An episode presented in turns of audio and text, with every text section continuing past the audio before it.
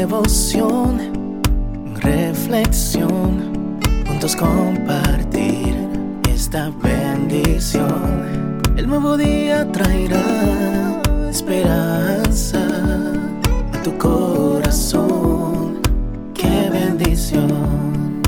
Darwin Rodríguez, el podcast. Meditaciones matinales para adultos sobre tierra firme escrita por el pastor Mark Finley. Compromiso y asistencia a la iglesia. Y considerémonos unos a otros para estimularnos al amor y a las buenas obras, no dejando de congregarnos, como algunos tienen por costumbre, sino exhortándonos y tanto más cuando veis que aquel día se acerca.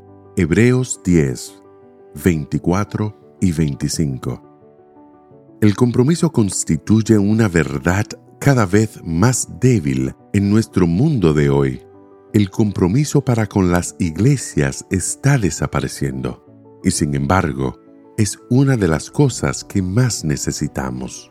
Más aún, desfallecemos por carecer de él. El autor de la carta a los hebreos dice, y considerémonos unos a otros para estimularnos al amor y a las buenas obras. No dejemos de reunirnos como algunos tienen por costumbre, sino animémonos unos a otros.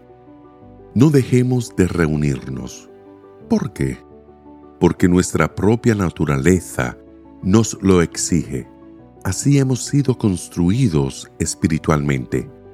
De ahí a que se nos anime a procurar el amor y las buenas obras. Uno tiene que comprometerse para recibir alimento. No basta con pasar por las iglesias a quedarse a charlar en el vestíbulo. Uno no se alimenta con muestras de sermones. Uno tiene que pertenecer a una congregación para recibir continuo y verdadero alimento. Tiene que permanecer fiel a un grupo para crecer para entablar el tipo de relaciones que puedan apoyarlo, inspirarlo y a su vez para que los otros puedan contar con uno. Hoy por hoy hemos perdido de vista esto. No queremos someternos a que otros nos guíen. No nos interesa conformarnos a las reglas institucionales de la Iglesia. Hemos obtenido libertad, pero desfallecemos en ella nuestras almas siguen una dieta de substancia y no obtienen el alimento sólido que necesitan. No oyen lo que, aunque no quieren, ni necesitan oír.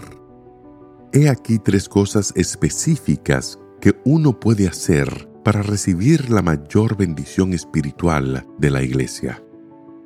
Primero, comprometerse a asistir semana a semana Así como comer esporádicamente no nutre el cuerpo, asistir a la iglesia de tanto en tanto tampoco nutre el alma.